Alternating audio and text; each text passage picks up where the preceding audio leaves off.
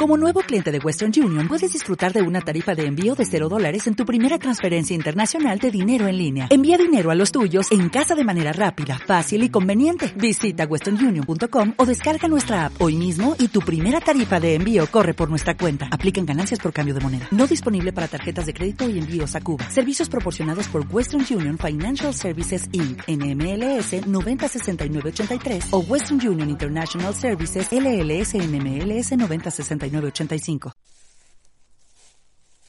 Menudo retraso llevo, ociocultistas.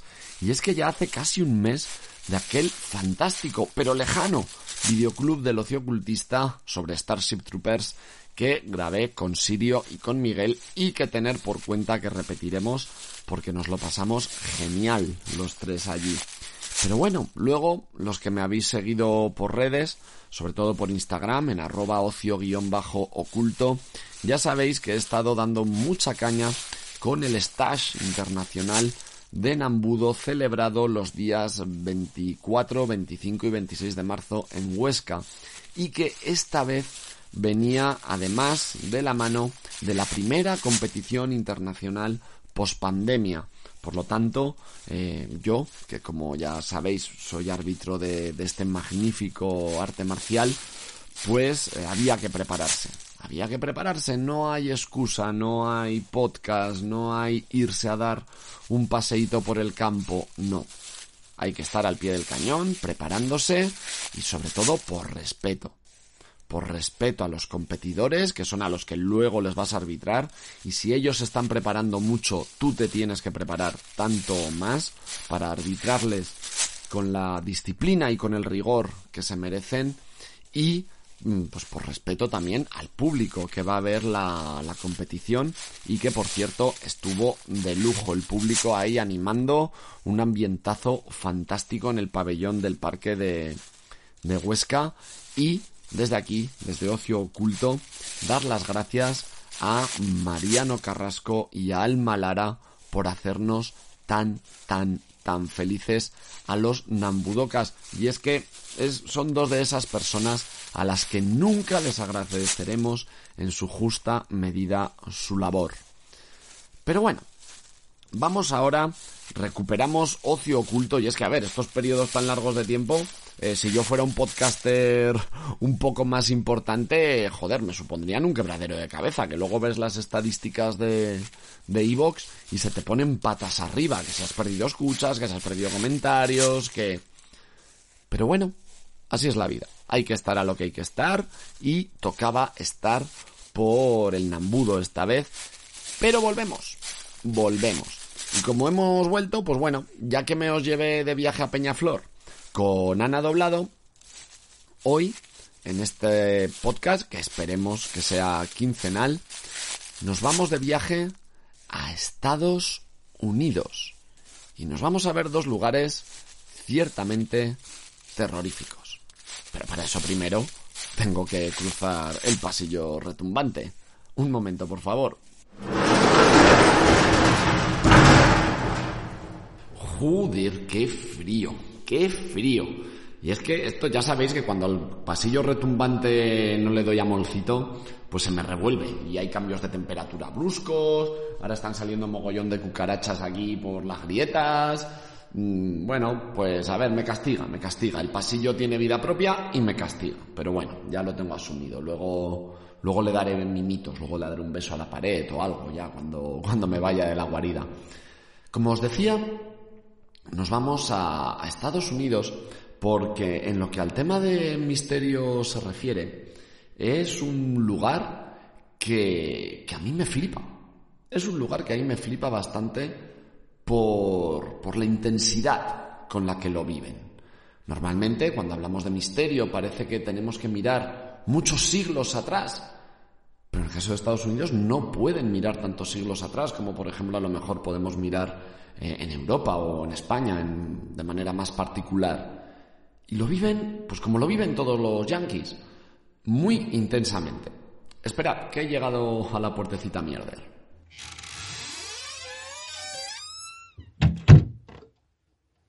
¿Cómo huele esto a cerrado? En fin, me voy a sentar Porque, total, ahora ya no hace falta que encendamos la estufa. Ya no hace ni frío. Desde el último día que vine ya no hace ni frío. Pero bueno, aquí estamos otra vez. Qué bien, qué bien. Qué guay. Aquí en la guarida siempre se está bien. Em, todos los que pasan yo creo que os lo pueden decir. Ángel Portillo, Sirio, Miguel. Todo lo que han pasado por aquí más o menos están a gusto. Y ojo, que más gente queda de pasar, que de aquí a que cerremos la temporada en agosto vamos a tener muchas sorpresas, muchas sorpresas en, en diferentes palos de los que aquí en Ocio Oculto toco, pero ya veréis, ya veréis que os lo vais a pasar muy bien. Bueno, como os decía, eh, mientras iba por el pasillo retumbante, nos vamos a ir de viaje a Estados Unidos. Y es que en lo que a tradición de misterio se refieren, ellos, a pesar de su corta historia, tienen una tradición, una tradición, una tradición, una tradición en este tema muy arraigada. Lo viven muy intensamente. Tener en cuenta que aunque a lo mejor, como os he comentado, no tienen una historia tan vasta, tan larga, como la que podamos tener, por ejemplo, en Europa, sí que tienen una historia trufada de componentes mágicos. Y es que, ¿quién no ha oído, quién no ha oído el típico, tan tópico, de, mm, hostia, es que esta casa o este sitio, aquí había un cementerio indio. Los indios, los nativos de Norteamérica, todas estas tribus, los Siro, los Sioux, los Arapahoes, los Apaches y, otras tantas que, que, se me escapan, que tenían una cultura mágica muy potente, tenían una cultura mágica muy potente. Y cuando fueron arrasados, cuando fueron arrasados, porque muchas veces, ay, ay, es que fíjate lo que hicieron los españoles en América, hombre, para empezar eran otros tiempos, pero que si los españoles hicieron eso, mm, otros hicieron cosas mucho peores. Eso también hay que tenerlo en cuenta. Pero en fin, más allá de esa polémica, eh, fueron arrasados, pero no sin dejar impregnada la tierra de estas creencias y de estas maldiciones. Y eso, eh, pues a los americanos, eh, a los norteamericanos, perdón, les ha llegado mucho y hace que cuando tienen un misterio, cuando, cuando tienen un misterio, lo tienen de una manera muy potente y lo viven de una manera muy potente. Muchas veces puede ser casi hasta cómica, ¿no? No sé si os acordaréis de, de aquel programa que ponían en el Discovery Max, creo que se llamaba Cazadores de Fantasmas que eran un grupo que, dices esto que son cazafantasmas o, o, luchadores de pressing catch, porque me cago en la puta, o sea, no es que fueran Tristan Baker precisamente, pero vamos, que, que, que, los tíos iban ahí con sus tatuajes, sus historias, que dices, hostia, pero más allá de las pintas que cada uno lleva, la que le sale de los cojones, eh, toda la parafernalia que montaban de, oh Dios mío, has visto eso y se ha cruzado por ahí, se ha cerrado una puerta, pues la verdad es que llegaban casi a la parodia, ¿no?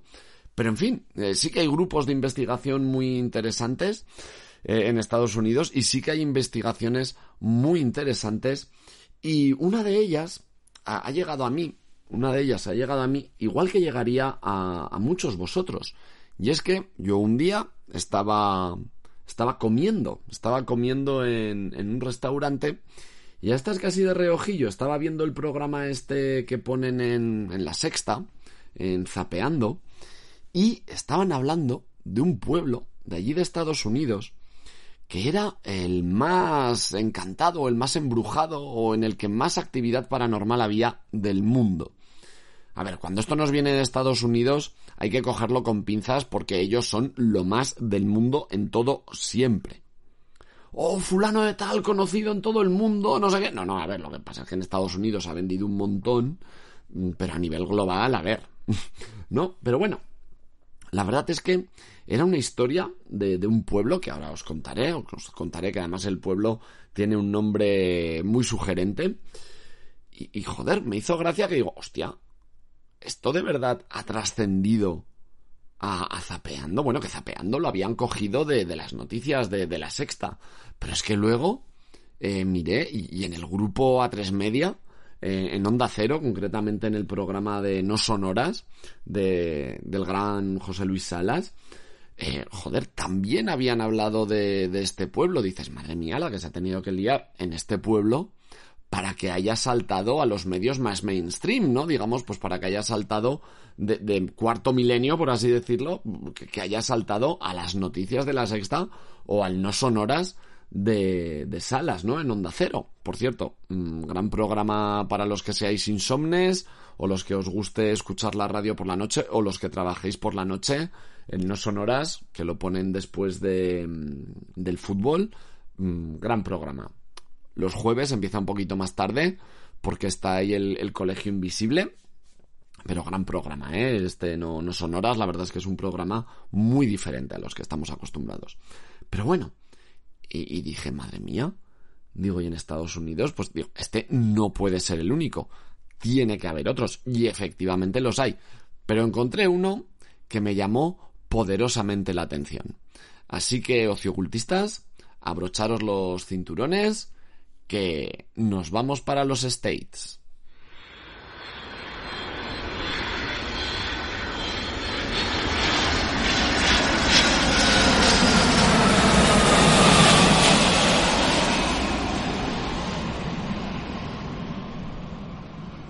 ¡Oh!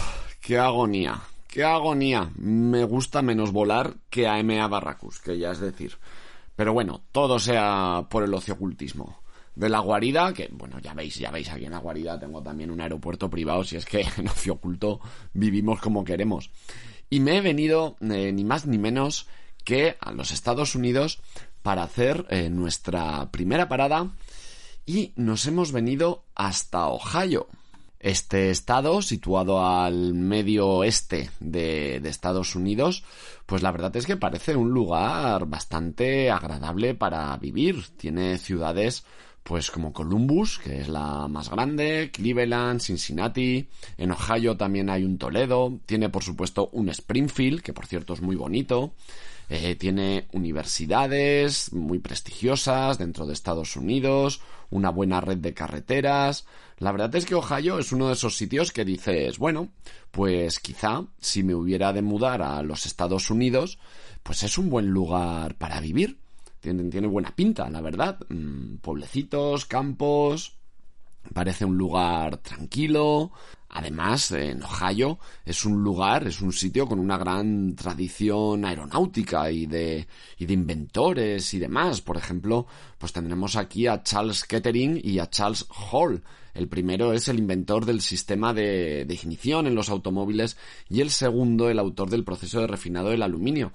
Pero es que además, como os digo, eh, tenemos también pues una gran tradición aeronáutica y es que pues los hermanos Bright eh, realizaron muchos muchos vuelos de prueba desde aquí desde Ohio y eh, John Glenn y Neil Armstrong eh, también son oriundos de, Ohio. Todos conocemos a, Glenn y Armstrong no pues de, de, ese viaje a la luna que supuso un hito en la en la historia de, de los viajes espaciales. Como os digo Ohio parece un buen lugar para vivir. Pero todos los buenos lugares para vivir tienen un lugar oscuro, un lugar del que no interesa hablar, un lugar al que no interesa acercarse. Y esta oscura tierra se llama ni más ni menos que Hell Town. Así, tal cual, como suena Hell Town, la ciudad del infierno, en Ohio, en un lugar tan idílico como el que os he comentado anteriormente, tienen un pueblo abandonado, por supuesto, llamado Hell Town. Este, como podréis entender, es uno de los lugares más famosos de Ohio y sobre todo uno de los más ansiados para visitar por parte de la comunidad que estudia fenómenos paranormales, puesto que dicen que este es un sitio altamente paranormal. De hecho, está calificado como uno de los más paranormales del el mundo. Este pueblo, como luego veremos, da lugar a siete leyendas separadas, así como a todas sus variaciones. Pues bueno, ya sabemos que una leyenda urbana de un lugar a otro, pues puede variar. Todo lo cual, todo esto, ha llevado a este municipio a recibir un nombre malvado, y como os he comentado, a día de hoy, salvo por los curiosos o por los investigadores que se acercan allí, Helltown está básicamente desierto. La despoblación de Helltown ya viene por un caso curioso, y es que los residentes de este pueblo se vieron obligados a abandonar sus hogares por el gobierno federal. Como os podéis figurar, mm, siendo un pueblo con cierta actividad paranormal, eh, que incluso está rodeado por caminos que no llevan a ninguna parte, se podría pensar que el gobierno estaba encubriendo algo sobrenatural, militar, teorías de la conspiración o incluso un vertido químico, como así sugieren cientos de leyendas urbanas en torno a Helltown, en torno a esta población. La verdad es que el motivo es mucho más terrenal, como sucede ocurrir en estos casos, ¿no?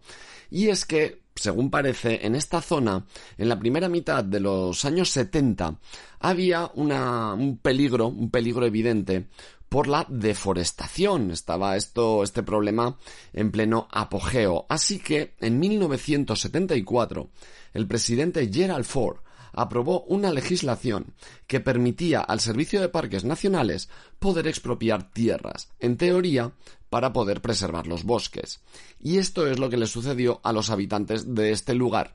Y esta es la razón por la que el área quedó abandonada, por la que el pueblo quedó desierto. Las personas que allí vivían no tuvieron más remedio que vender sus propiedades al gobierno y mudarse a otros pueblos. No obstante, Helltown está trufado de leyendas. Y es que la verdad el pueblo es eh, bastante siniestro.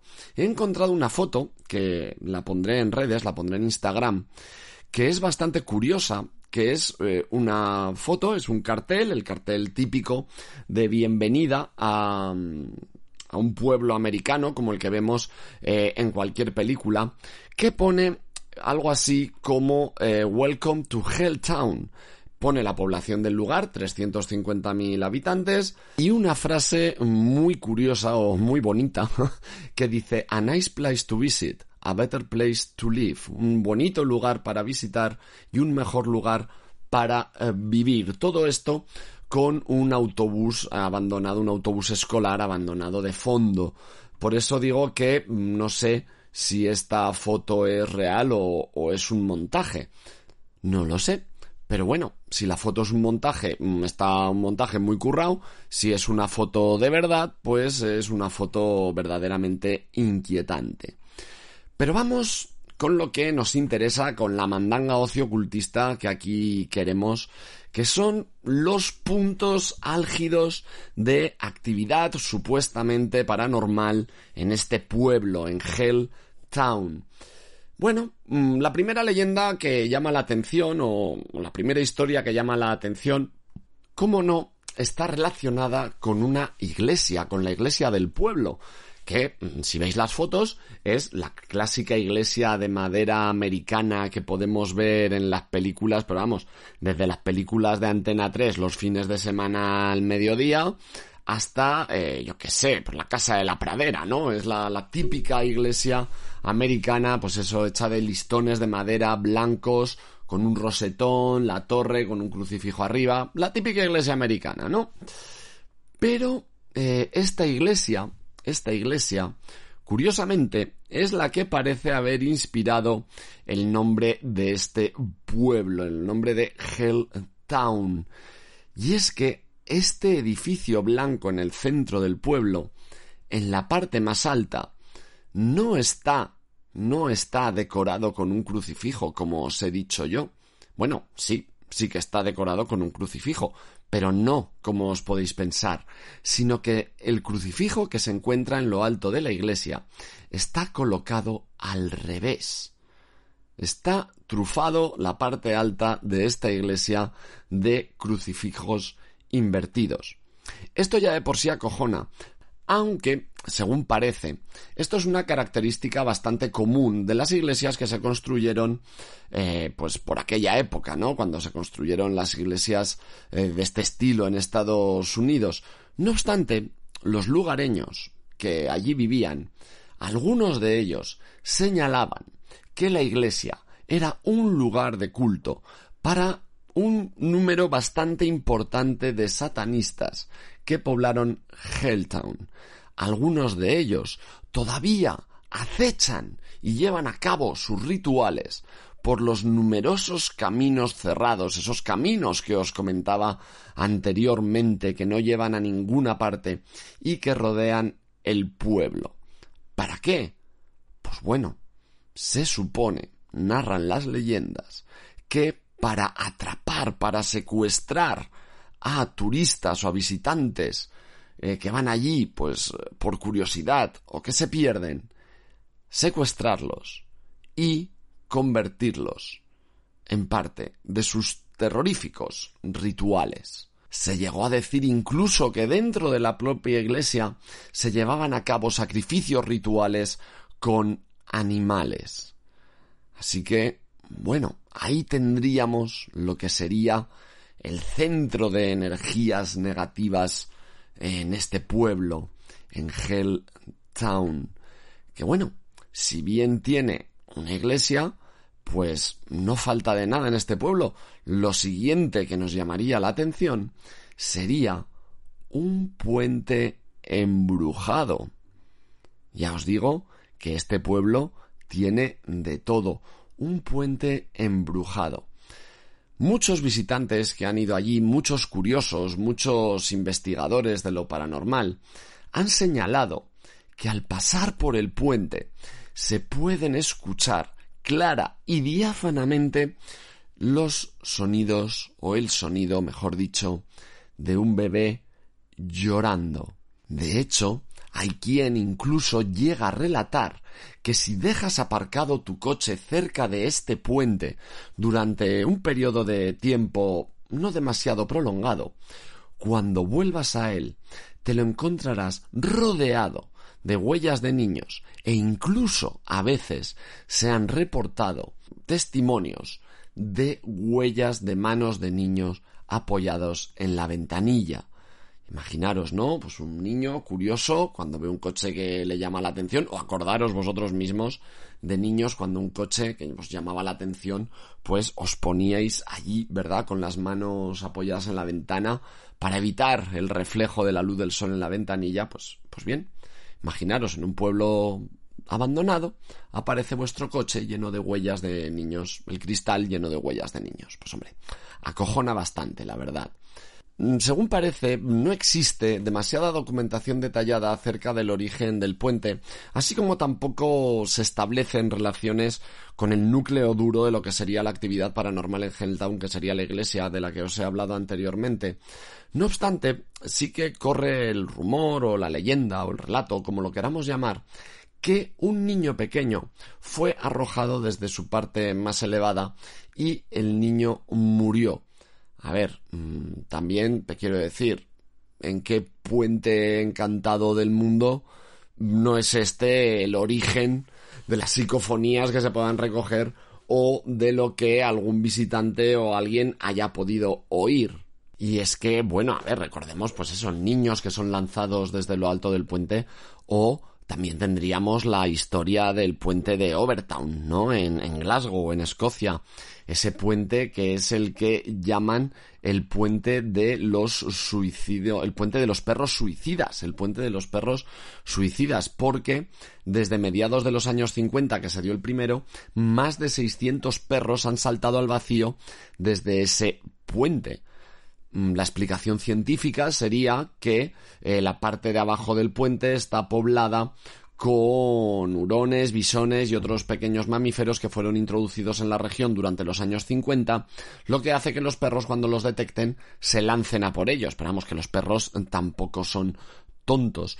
Mm, no obstante, mm, también hay otra, hay otra hipótesis que dice que pues que este puente está maldito, de hecho esta, esta sensación, este desasosiego que lleva los perros al suicidio no solo lo notan estos animales, sino que también los notan las personas cuando pasan a, por el puente, cuando llegan al punto exacto donde los perros saltan, y es que no saltan desde cualquier zona del puente, saltan desde un punto en concreto, pues bueno, cuando las personas llegan a este punto, eh, pues dicen que también sienten una extraña sensación.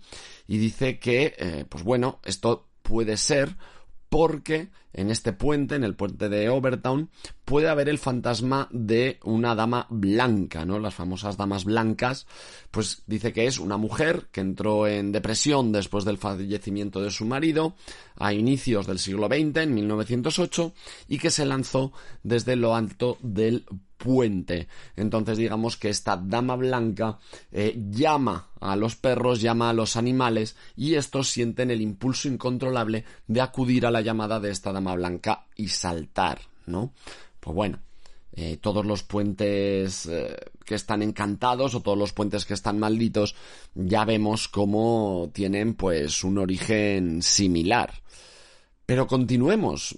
Y es que hay una de las cosas que más me ha llamado a mí la atención que, mm, según ciertos relatos, según ciertas publicaciones, Helltown puede estar poblado por mutantes. Pero no mutantes rollo los X-Men, el Vengador Tóxico, Peña con cuatro brazos, no, no, a ver.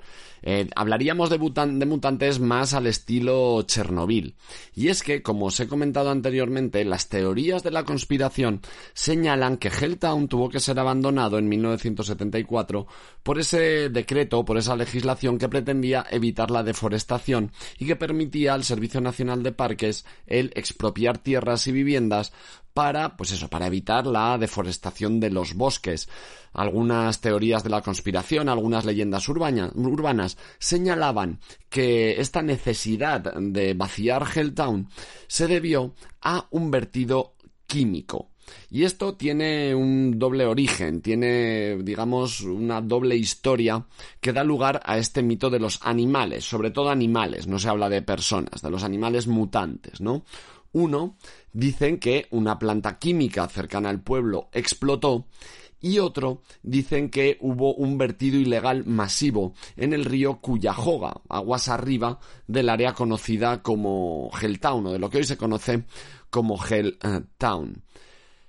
Eh, esto mm, dio lugar a que haya testimonios de que se ha visto una serpiente de casi 10 metros de longitud, lo que sería una pitón. Una pitón es una serpiente bastante común, por lo visto es oriunda de esta zona, pero no es normal que tengan este tamaño. Hay quien dice que al igual que otros animales que viven en la zona, eh, son extremadamente agresivos, son extremadamente agresivos y en sus fauces han perecido numerosos eh, visitantes o despistados o turistas despistados.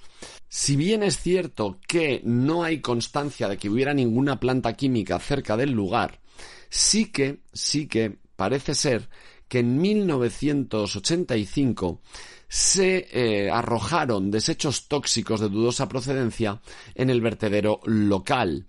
Este vertedero fue descubierto por un excursionista que enfermó muy gravemente cuando tocó algo que salía de unos tambores oxidados, ¿no? Como estos cubos de chapa que tendrían la pegatina de peligro radiactivo, que tampoco sé qué cojones metes ahí la mano, colega, pero bueno, lo tocó, enfermó muy gravemente y de hecho murió más tarde en un hospital cercano, este pobre excursionista.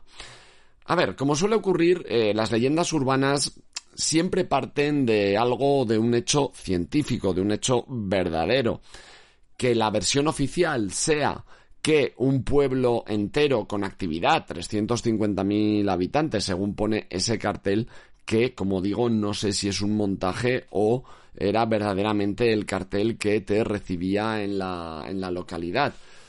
Sea como sea, un pueblo que es próspero, un pueblo que tiene vida, eh, eh, expropiarlo de una manera tan salvaje por el tema de la deforestación, cuando seguramente se podrían tomar muchas más soluciones, pues hombre, huele huele. Si en 1985 sucedió esto, pues bueno, esto puede hacer que pensar que esos dos barriles se quedaran allí, mm, pues por accidente, pues porque se cayeran de un camión que los estaba transportando, o por el corre, corre, corre, tío, tenemos la típica escena, no, tío, tenemos que enterrar toda esta mierda, joder, nos han faltado dos, va, déjalos ahí tirados, joder. Y envenenasen la tierra, yo qué sé, yo qué sé, ¿no? Pueden pasar eh, mil cosas. El caso es que, que un pueblo que, como digo, mm, a priori es próspero, mm, se quede sin habitantes por el tema de la deforestación, pues bueno, huele. Pero continuamos por nuestra excursión por Helltown, nuestra macabra excursión por Helltown, para ir, mm, cómo no, al cementerio. Y es que, bueno, pues todo pueblo embrujado que se precie eh, tiene que tener un cementerio, claro está. El cementerio local, lo que era el cementerio local, se le conoce, atención, como Madre de los Dolores. Sí, sí, en español, Madre de los Dolores. Y está mm, escondidito dentro del Parque Nacional del Valle de Cuyahoga, justo al este de esta zona. El cementerio, al igual que el resto del pueblo, ha sido abandonado durante los últimos 50-60 años y ahora solo es una triste dispersión de lápidas por todo el bosque, pues bueno, pues porque por desgracia eh, siempre hay gente pues que no tiene familiares que, que lo recuerden o familiares que se han ido de allí para no volver. Por supuesto, y volviendo, enlazando con el tema de la iglesia, se dice que los satanistas que poblaban Helltown están enterrados en esta tierra en tumbas sin marcar. Pero, pero, eh, las leyendas más notables, los testimonios más notables son eh, los de que hablan de la aparición del el espíritu de Michael Raleigh cuya cara se aparece en su lápida cuando llueve o en los reflejos de la luz de la luna y de Thomas Cody, cuyo espíritu deambula por los bosques de Helltown por la noche y a veces se puede ver observando a los visitantes nocturnos. Dicho lo cual, y por más que he buscado, no tengo ni puta idea de quiénes son Michael Raleigh y Thomas Cody.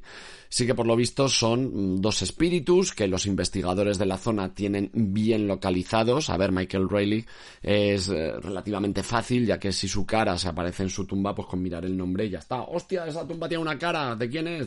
Pues del pobre Michael Rayleigh. Pues vale, pues muy guay. Mm, Thomas Cody ya no lo sé porque eh, se puede distinguir que es Thomas Cody y no Perico el de los palotes. No tengo ni puta idea. Pero en fin, el caso es que estos dos espíritus que vagan, bueno, el, espíritu de Thomas Cody es el que vaga entre los bosques observando a, los visitantes o, a, la gente que va allá a pasear, pues bueno, son los dos espíritus más célebres de este lugar. Continuamos nuestro paseo centrándonos ahora en los alrededores de Hell Town. Y es que en Helltown está trufado de caminos que no llevan a ninguna parte. A ver, mm, yo me imagino, me imagino que si este era un pueblo grande, estaba en expansión o querían mejorar sus comunicaciones, pues estarían construyendo caminos o carreteras que mejoraran los accesos al pueblo o la salida del mismo hacia vías eh, principales. Si el pueblo en 1974 eh, fue abandonado, pues estos caminos se quedarían sin hacer. En fin, el caso es que, sea como sea, estos caminos inacabados le dan al pueblo un aspecto eh, muy siniestro, muy siniestro. Concretamente, vamos a centrarnos en uno que eh, se ha venido a llamar la carretera del infierno. La carretera del infierno. Eh, este camino, o este tramo, mejor dicho, está en Stanford Road, donde el camino, pues digamos, que se dirige hacia una colina borrascosa, estrechándose significativamente ya desde el inicio cuando entra en un bosque, dando una sensación de fuerte caída. Y al final del camino hay una barricada conocida como el fin del mundo. Esta carretera está cerrada al tráfico, pero no siempre fue el caso la leyenda del lugar, dice que el camino, que este camino, fue una vez muy prolijo para bandidos, asaltantes, ladrones, etcétera, etcétera, que, mm, pues digamos que tenían aquí un lugar donde poder llevar a cabo sus delictivas actividades con cierta comodidad, por así decirlo. Y es que, dado la falta de visibilidad, eh, numerosas inclinaciones pues con desniveles muy pronunciados, eh, giros en la carretera, curvas, etcétera, etcétera, pues hace que los conductores tengan que reducir mucho la velocidad, lo cual era pues bueno para estos asaltantes que esperarían en el bosque y pues eh, atracarían o robarían o matarían a todo el que pasase por allí. Claro, ¿a qué da lugar esto? Pues que los fantasmas de todas estas personas que fueron asesinadas en este camino pues dejan escuchar sus lamentos durante las noches de Helltown. Y me he dejado lo más curioso de Helltown para el final. Y es que, si os acordáis, os he dicho que incluso había un autobús escolar abandonado en este pueblo. ¿Cuál es la historia de este autobús? Pues la verdad es que no se sabe. El caso es que en 1980 se descubrió un autobús escolar abandonado en una carretera de este pueblo. Si bien, si bien existen pues numerosas posibilidades más o menos razonables de cómo este vehículo mm, llegó allí, las leyendas que se crearon lo hicieron alrededor del tema paranormal. Esto empeoró cuando los residentes de la zona, cuando todavía vivía gente, comenzaron a informar que habían visto a un hombre que vivía en el autobús y que para ese momento estaba programado para el traslado del condado. Las autoridades pusieron el autobús bajo observación, bajo vigilancia, para disuadir a vagabundos de vivir allí. Pero todas las noches aparecía la sombra de un hombre fumando dentro del autobús y cuando llegaba la policía que estaba vigilándolo dentro no había nadie. Otra leyenda nos lleva a explicar, otros testimonios nos explican, que supuestamente los niños que había dentro fueron asesinados por un loco, por un perturbado, aunque otros dicen que este autobús fue asaltado por un grupo de satanistas del lugar y que secuestraron a todos los niños para sus oscuros rituales.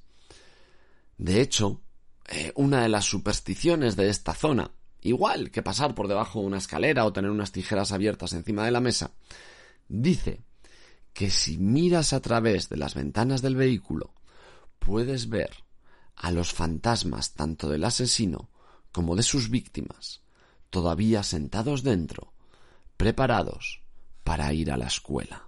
Como os podéis figurar, estas no son las únicas leyendas urbanas o los únicos hechos paranormales que supuestamente suceden en Hell Town.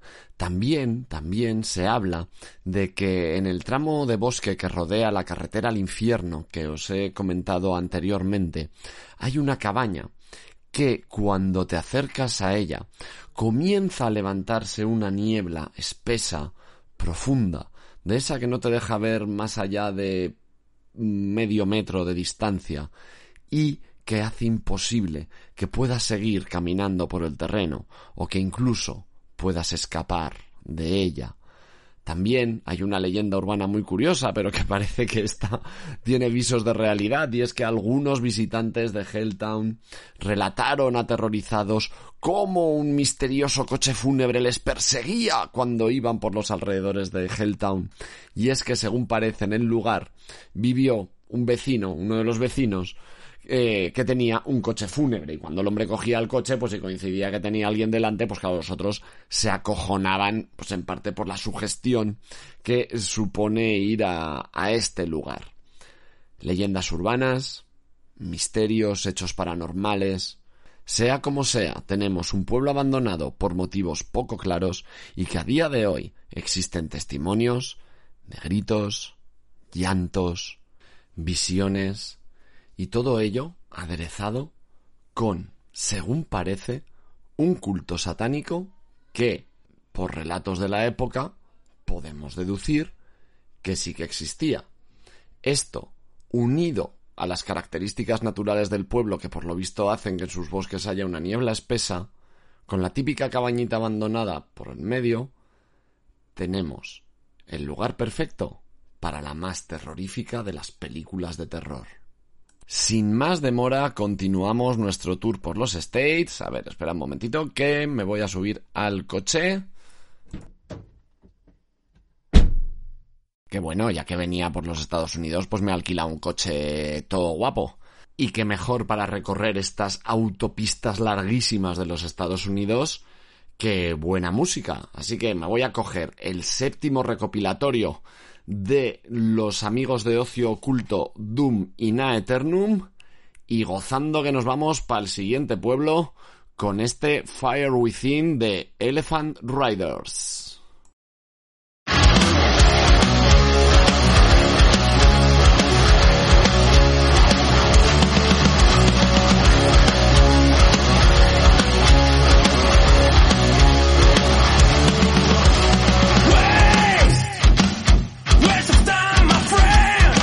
Qué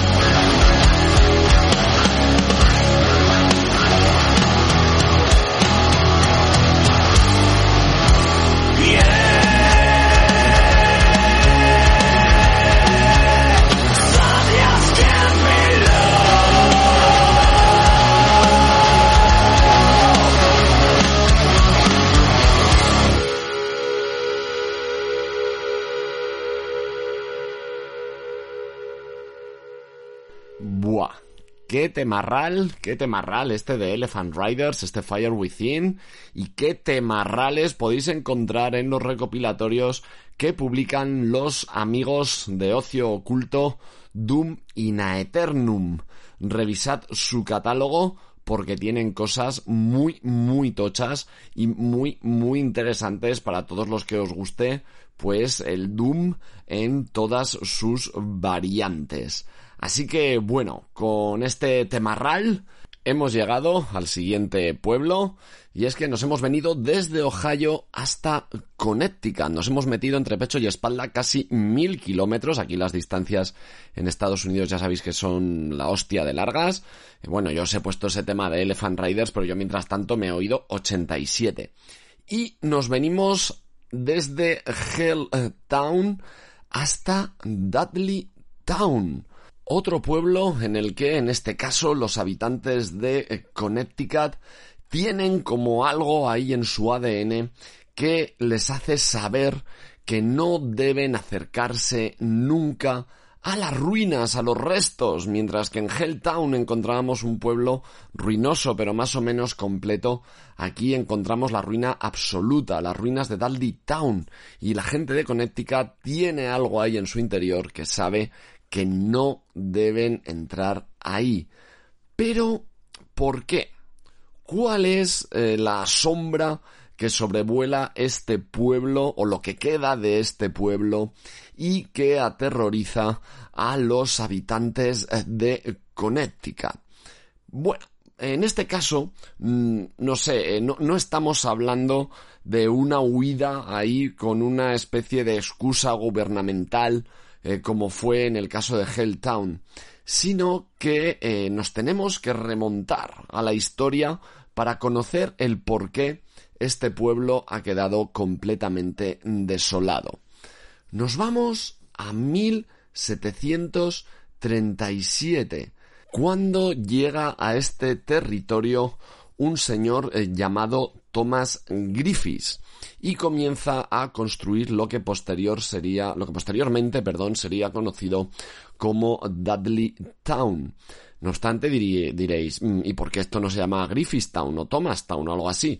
Pues bueno, porque el nombre lo adoptó de tres hermanos apellidados Dudley, quienes se instalaron en este territorio un par de años después.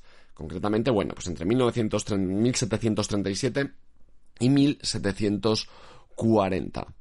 Sin embargo, sin embargo, lo que los habitantes de ese lugar desconocían es que estos hermanos, los Dudley, llegaban con una maldición a sus espaldas.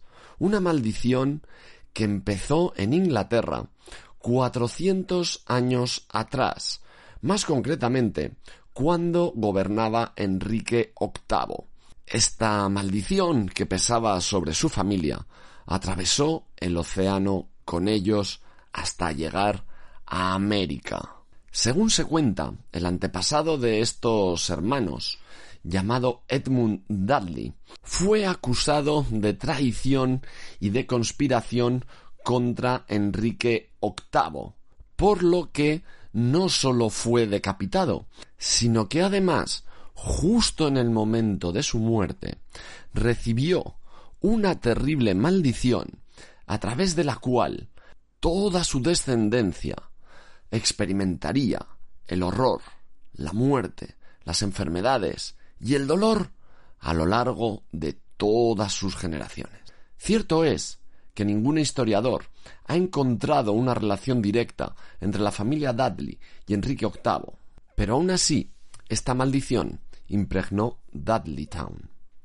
Cuando los Dudley se establecieron en el pueblo que, al que le darían nombre, Dudley Town, despejaron todo el terreno para convertirlo en tierras de cultivo, y a su vez varias nuevas familias se establecieron también en este territorio. Todo transcurría alegremente, era un territorio colonizado más que poco a poco iba adquiriendo prosperidad.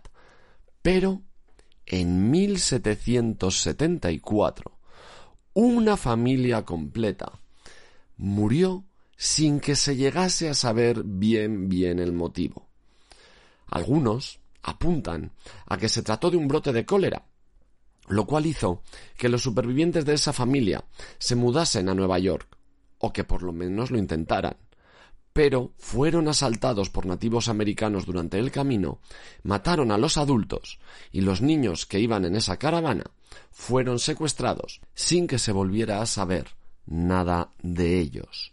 A partir de aquí, una sucesión de desgracias fueron asolando el pueblo.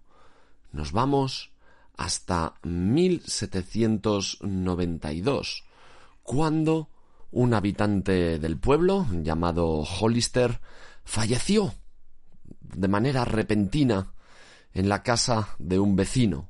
Poco después de este trágico suceso, el dueño de la casa y su vecino, un tipo llamado Abel, comenzaron a obsesionarse con extrañas criaturas que venían del bosque.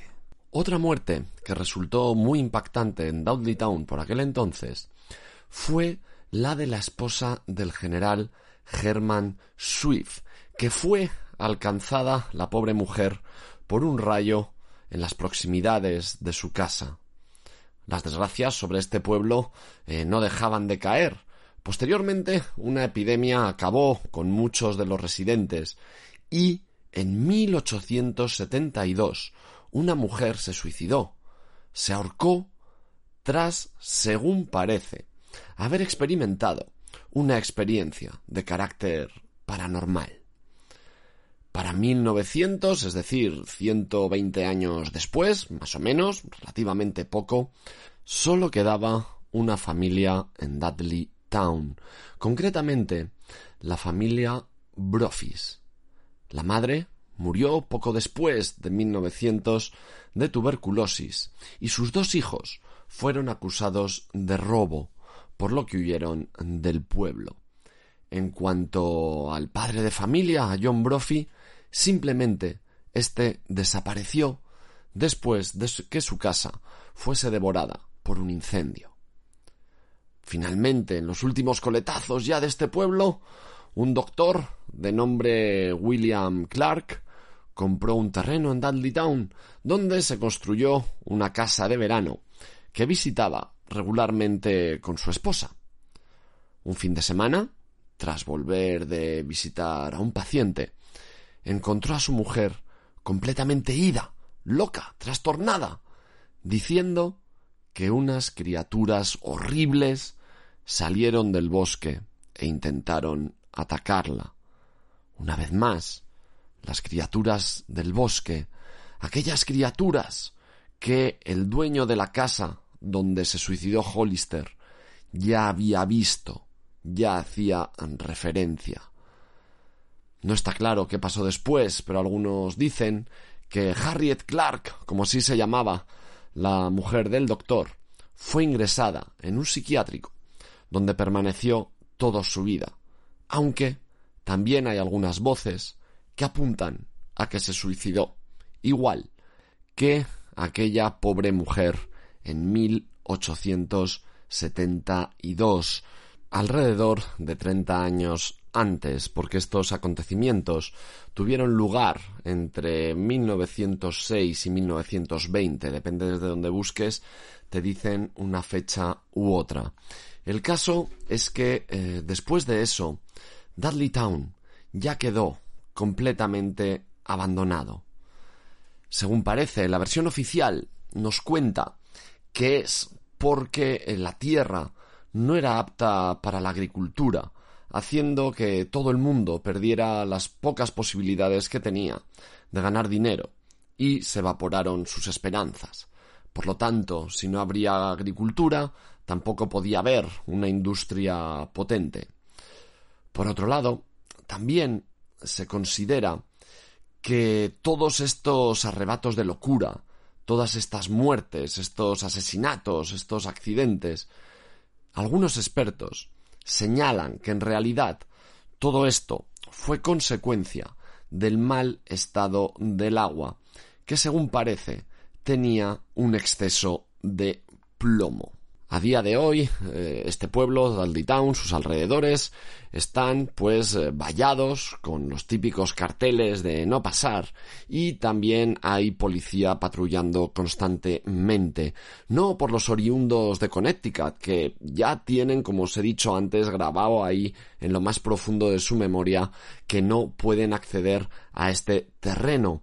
Pero sí, siempre hay gente de otros lugares, amantes del misterio, curiosos, que deciden darse un paseo por lo poco que queda de este pueblo. Hoy día, a todos aquellos que deciden adentrarse en Dudley Town, se les recomienda que no se lleven nada de este pueblo, ni siquiera una triste piedra, a no ser que quieran traspasar esta maldición que destruyó al pueblo a sus propias familias. Quienes se animaron y visitaron este lugar abandonado, eh, pues bueno, dejaron para la posteridad fotografías que desde luego son eh, terroríficas, son misteriosas. Incluso declararon que estando allí se sintieron observados, que escucharon voces, que fueron tocados por manos que no podían ver. Incluso algunos de ellos afirman que vieron orbs por los bosques de los alrededores. Investigadores de lo paranormal señalan, y ojo que esto no es baladí, investigadores de lo paranormal señalan que esta zona es un punto de alimentación negativo. ¿Y qué es eso? Pues bueno, queridos sociocultistas, un punto de alimentación negativo es un lugar donde entidades de otros mundos entran y salen de el nuestro. Por lo tanto, se recomienda no ir para nada allí, ya que no sabes lo que puedes traer de vuelta. Para que os hagáis una idea, tal es el peso de Dudley Town en la cultura popular estadounidense, que incluso este pueblo tiene una película llamada Dark Entry. Posiblemente reciba este nombre eh, no solo por este punto de alimentación eh, negativo, sino porque ya la entrada de Dudley Town es terrorífica per se. De hecho, sin ni siquiera haber pisado el pueblo, eh, los bosques que lo rodean ya generan un cambio de temperatura muy brusco. Generan ahí que cuando entras al pueblo lo primero que recibes es una bocanada de aire frío. De hecho, de hecho, este lugar, ya antes de entrar al pueblo, se ubica en una zona conocida como el Dark Entry Forest. Así que, bueno, pues de allí el nombre de esta cinta. Así que, en fin, ocultistas, ya veis, estos dos pueblos hemos visitado en Estados Unidos Helltown y Dudley Town. Se supone que dos de los pueblos más malditos del mundo o por lo menos de los Estados Unidos, que, eh, pues bueno, conociendo cómo se las gastan los yankees, a veces mm, la cosa va de la mano, ¿no? A mí me hace gracia cuando a lo mejor en un programa dicen, ah, este tío conocido en el mundo entero, y dices, será, será, en su casa, ¿no? Porque luego incluso preguntas a gente del mundillo de, de, ese fulano, pues ni puta idea de quién es, ¿no? Pero, pero bueno, los estadounidenses son así. También eh, esta gente que no se atreve a entrar en Dudley Town o los que pasan acojonados por Helltown, me gustaría llevarles a dar un paseíto por la noche por Belchite, por ejemplo. Y veríamos tú a ver quién se lleva la palma del pueblo más encantado, ¿no? Pero en fin, al final el caso es que todos barremos para casa y todos que amamos este mundillo de lo oculto, de lo paranormal, pues nos gusta pensar que eh, de dónde somos, en nuestro país, en nuestra tierra, tenemos los misterios más gordos del mundo.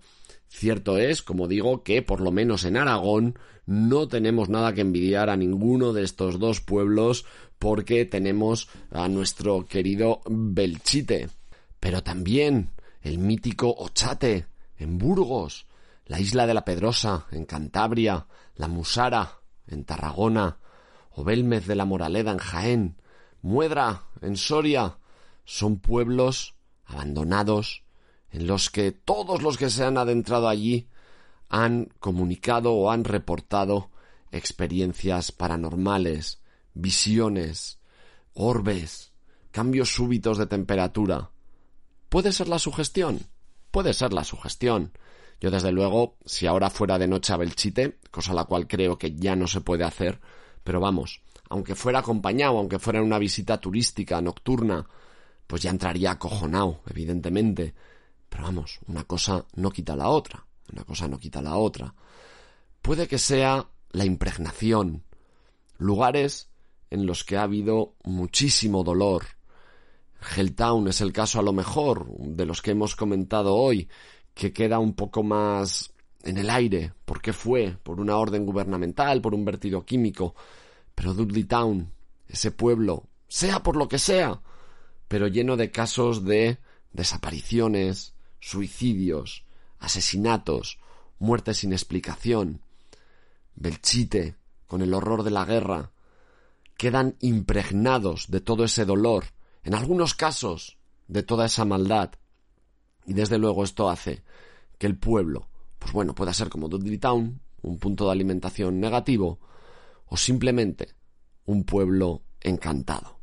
Así que bueno, ya sean estos pueblos de Estados Unidos o la gran cantidad de pueblos que tenemos en España con características similares, o si nos escucháis desde algún otro país, seguro que rascando un poquillo encontráis pueblos que tienen leyendas, historias o testimonios muy similares a estos que hemos contado hoy, desde ocio oculto, si no sois un cagueta como yo y os gustan estos temas, pues os animo a visitarlos porque, aunque no tengáis ninguna experiencia paranormal, normalmente estos pueblos suelen estar enclavados en paisajes maravillosos y una alegría para la vista, como mínimo, seguro que os lleváis. Como ya digo, soy un cagueta, a mí todas estas cosas me dan mucho miedo, pero con buena compañía y sobre todo con alguien que conozca el terreno, pues bueno, por supuesto, eh, esta visita pues dan la vida, ¿no? A los que amamos el mundo del misterio. De hecho, a los que estéis por Burgos, concretamente en la línea fronteriza allí con Cantabria, os recomiendo que vayáis a la pirámide de los italianos. Es un mausoleo inaugurado el 26 de agosto del 39 para acoger a los cadáveres de los italianos caídos en la batalla de Santander al margen de que esto pues fuese mandado a construir por Franco, etcétera, etcétera, todo el tema polémico que pueda haber, al margen de eso, aquí no en Ocio Oculto no estamos para eso, pero sí que es un punto de misterio brutal. Al mausoleo hoy día se puede entrar ya que el gobierno italiano se llevó esos cuerpos, o por lo menos eh, la gran mayoría de ellos, y eh, no obstante, la gente que ha entrado en la pirámide pues ha sacado fotos muy curiosas, ha notado este súbito descenso de temperaturas, ha escuchado voces, etcétera, etcétera.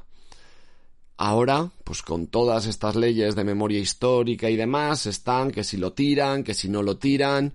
Yo ya digo que en esas polémicas no voy a entrar pero desde el punto de vista del misterio, que aquí es el que nos interesa, si podéis acercaros antes de que se tome una u otra decisión, pues eh, os recomiendo que, que vayáis y, y bueno, ya me contaréis, ya me contaréis. Así que, en fin, hoy para despedirnos no vamos a cerrar con nuestra clásica melodía que tampoco la he puesto al principio, he puesto ese, vuelo de avión, ya que nos veníamos a, Estados Unidos. Y ya que hasta Dudley Town hemos llegado de la mano de nuestros amigos de Doom y Na Eternum, que os recomiendo que visitéis su Instagram, arroba doom-in-aeternum, terminado en M, para visitar pues todo su catálogo, para poder revisar todo su catálogo, que como digo, pues está lleno de Doom, Sludge, Stoner, post-rock, gothic, bueno, de todo, tienen de todo, tienen mandanga allí de la que nos gusta aquí en Ocio Oculto. Y de paso, pues bueno, podéis echar un vistazo también a arroba ecate distro, que es su distribuidora. Sin más, me voy a despedir con un tema de un grupo que por aquí ya os he recomendado alguna vez y que mm, curiosamente me he dado cuenta que revisando el catálogo de Dumina Eternum aparecen en el recopilatorio número 5 y son Bones of Minerva y su tema Whales. Así que, sin más, os dejo con este temarral, os dejo con los amigos de Doom y Na Eternum, y yo me despido, como siempre, deseando que dentro de 15 días me pueda volver a reunir con vosotros. Ya os dejo con este Wales, The Bones of Minerva. Hasta la próxima, ociocultistas.